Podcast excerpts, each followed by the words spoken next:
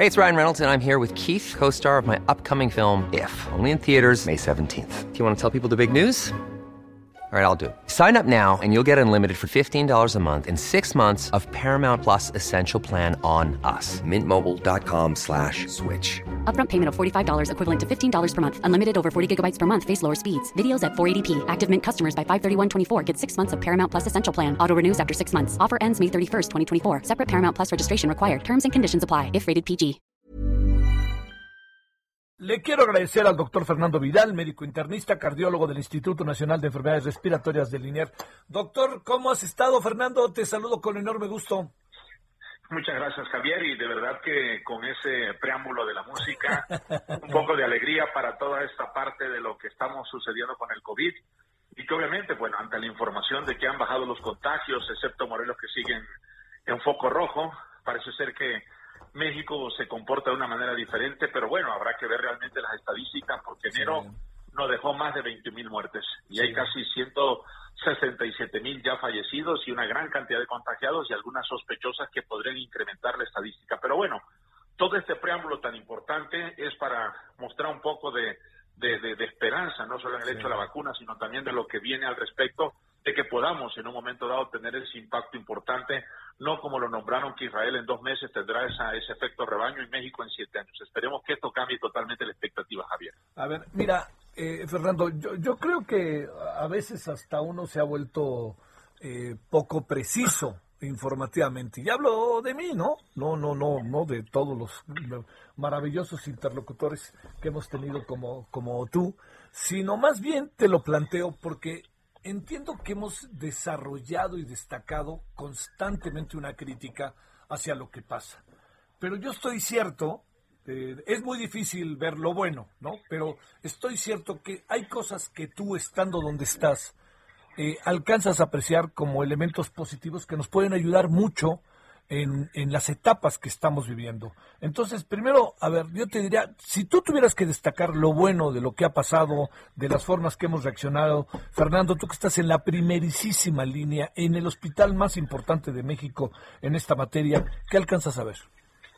Yo creo que el punto importante de lo que estás comentando es algo bastante interesante. Uno tendría que replantear ya casi a un año de que llegó el primer paciente al Instituto Nacional el 28 de febrero, eh, hace un año exactamente, habría que destacar que muchas cosas han sido buenas, no todo ha sido malo, por supuesto.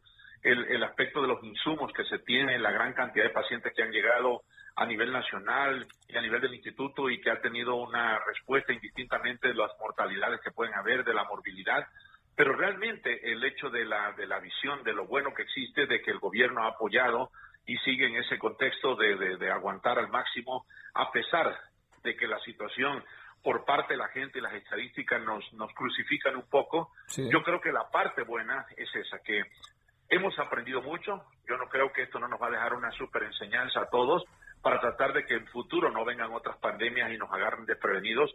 Y yo creo que tiene que ya ver de verdad desde, desde ahora, si hubiéramos programado a lo mejor decir puede venir otra pandemia, así como está el plan de N3, existan ya un ahorro en el, en, en, a nivel nacional para que cuando venga esto, todos los hospitales de México sean un Instituto Nacional de Enfermedades Respiratorias, para que todos estemos en una forma homogénea de poder decir, estamos atendiendo a los pacientes exactamente igual como se atienden en un centro tan especializado como el INER.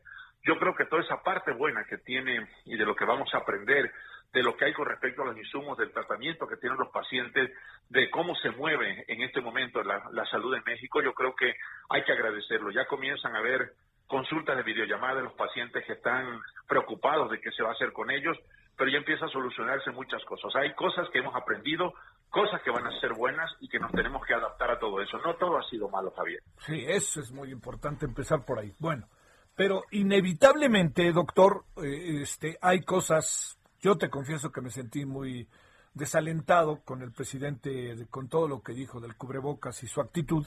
Este, hemos hablado con colegas tuyos que, también les ha parecido que no fue la mejor determinación del presidente y más en el tono mismo, incluso envalentonado en que se dijo. Pero pasemos como a esta otra parte que tiene que ver con eh, la estrategia de vacunación.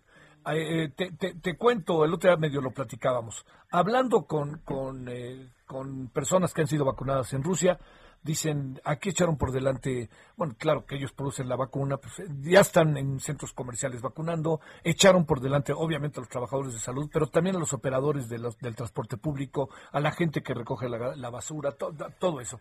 Eh, y no pensaron necesariamente en la tercera edad, porque dijeron, en la tercera edad, como sea, se encuentra confinada en sus casas, no sale, sino poco a poco iremos hacia ellos. Yo te diría, a ver, como doctor, conociendo realidades de este país, que las conoces bien, tu estado mismo, ¿no? ¿Qué alcanzas a saber de cuál sería y si estamos en la mejor, bajo la mejor de las estrategias? Mira, yo creo que una cuestión que tiene que valorarse es el hecho eh, si yo tengo 600 mil personal sanitario que esté enfrentando el COVID y no soy dueño de una vacuna, no la produzco, tengo que estar a la expectativa de una compra, hoy he guardado un millón de mil unidades, porque son la gente que requiere vacunarse de primera instancia. La gente que está confinada, como el adulto mayor, los mismos maestros, no es que no tengan, no deben de tener un derecho a un acceso de la vacuna y ser protegidos, por supuesto que no. Pero ¿qué pasaría si el personal sanitario cae pues obviamente quién atiende a, a, esta, a esta cuestión de la salud. Y aquellos, si hubiera hecho una estrategia de aquellos que tienen como personales de transporte, aquellos que tienen una, un mayor riesgo de contagio, son la gente que debería de estar en primera línea para vacunarse.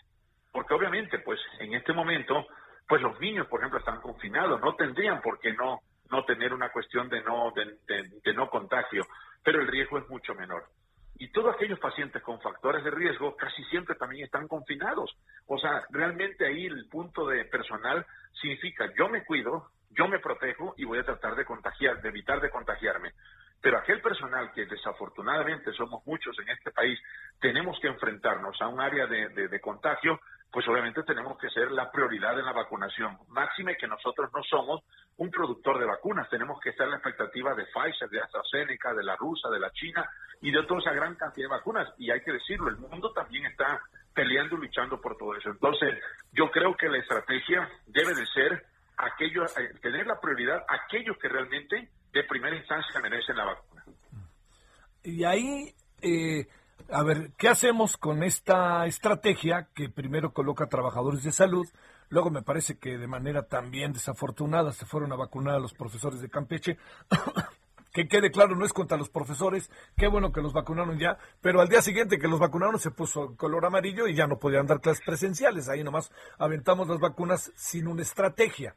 Pero luego, personas de 80 y más, personas de 70 y más, personas de 60 y más, personas de 50 y más, personas de 40 y más, población menor de 40 años. Esa es la estrategia. ¿Qué piensas sobre eso, Fernando? Mira, eh, volvemos a lo mismo. Yo creo que el punto de determinar eh, la gente de 40, de 40 y más o un poco más es económicamente activa. Claro. Yo creo que sí tiene que ser parte de la protección que tiene. Volvemos a lo mismo.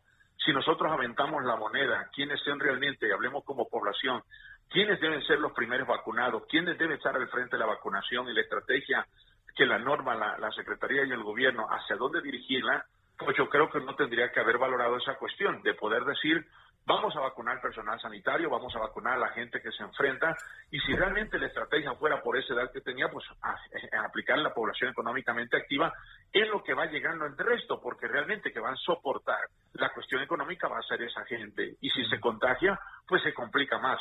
No podemos sacar al de más 70, más 80 que puede estar pensionado o no pensionado, pero que depende de familias, a una, a una situación de vacuna por, por una cuestión totalmente diferente. Y yo creo que los profesores, mientras no se libere el COVID en una situación diferente para presenciales, no deben ser vacunados porque no podemos estar gastando tiros cuando verdaderamente pues no hay manera de cargar la pistola de otra manera porque dependemos ah, de, de, de, situación donde no producimos la vacuna. Yo creo que sí tiene que replantearse un poco esa situación de quiénes son los que deben de vacunarse porque obviamente puede complicar todo.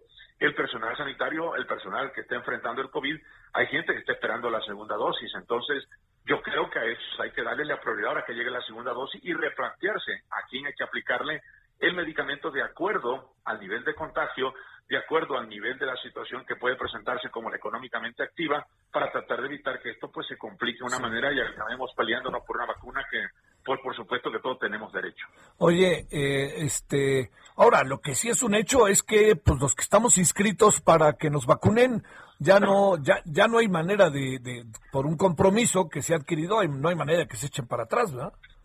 Pues yo creo que, que no, pero volvemos a lo sí, mismo. claro, claro, claro. Es una cuestión, o sea, yo no, yo, yo no he entendido la estrategia de por qué llamar para decir, inscríbete, te, ya te tengo en la lista, Sí. y cuánto tiempo de espera va a tener. Tú te puedes preguntar, Javier, yo Javier ya me inscribí, Sí. a ver en cuánto tiempo me toca. Sí. Si no tengo una vacuna para un personal sanitario o para el resto de la gente que está enfrentando Sí, el COVID, claro. ¿cuándo me va a tocar a mí? Claro. Entonces mi, mi, mi punto es decir, pues yo me tengo que cuidar, el cubrebocas, la sana distancia, no acudir a masividades, tratar de proteger esa parte que a mí me corresponde para cuando llegue el momento que me vacune.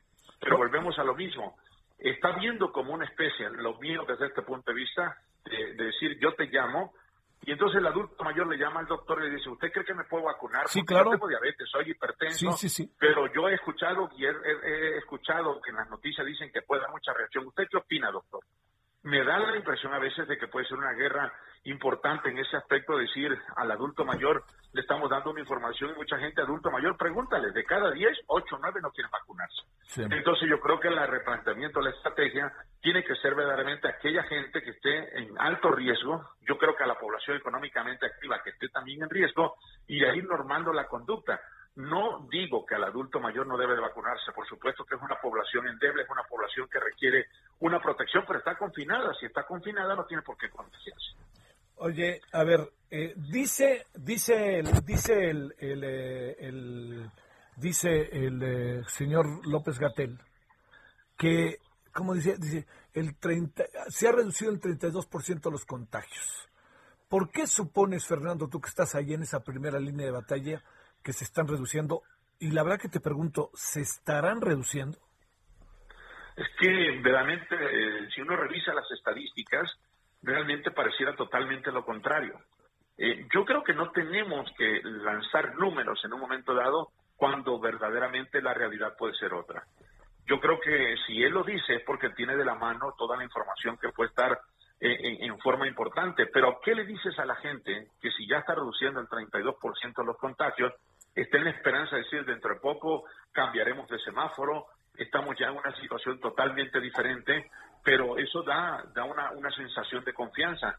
Pero yo creo que no debemos de bajar la guardia. El hecho de que tú puedas decir y tengas la información de primera mano tiene que hacerte guardar el hecho de que las estadísticas te pueden crucificar. Y si tú dices, bueno, ya pasamos ahorita de Nacional de México, semáforo rojo, a un naranja casi rojo, y de repente se vuelve a incrementar todo, se vuelven a llenar los hospitales, y los insumos empiezan a tener problemas, pues yo creo que sería una cuestión pues, bastante desastrosa. Yo creo que no hay que echar campanas al vuelo, hay que ser cautos en esa, en esa situación antes de poder decir, sí tenemos, porque hoy el COVID te puede decir, bajó 30% el contagio, pero mañana se incrementó la mortalidad. Bueno, entonces, ¿de qué se trata? ¿En dónde estamos parados con todo esto?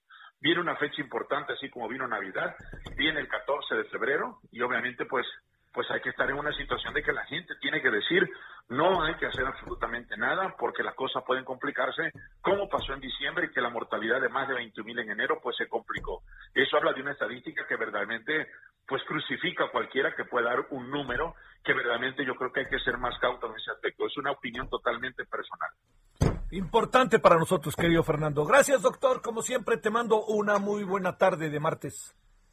Pues eh, Javier, ojalá esa música siga alentando todos estos corazones Sí. de la gente para tratar de que veamos de una manera mente el COVID. Yo te agradezco el auditorio, realmente la entrevista y hay que seguirse cuidando, hay que evitar que ese 32% se incremente para que las cosas realmente sean diferentes en este país. Un saludo a Tabasco, a mi mamá que está por allá y te espero en Dios que todos los que estamos en este país verdaderamente nos cuidemos para evitar que esa estadística se incremente. Muchísimas gracias, Javier. Oye, nada más antes de que te vayas, te cuento que este por allá, por, por tu tierra, andamos cerca, este, y hay mucha gente que generosa y amablemente nos escucha. Muchas gracias. No, al contrario, a ti, Javier, es una, eres muy escuchado en mi pueblo y te agradezco el detalle de la invitación, de verdad, siempre a tus órdenes. Gracias, buenas tardes. Buenas tardes.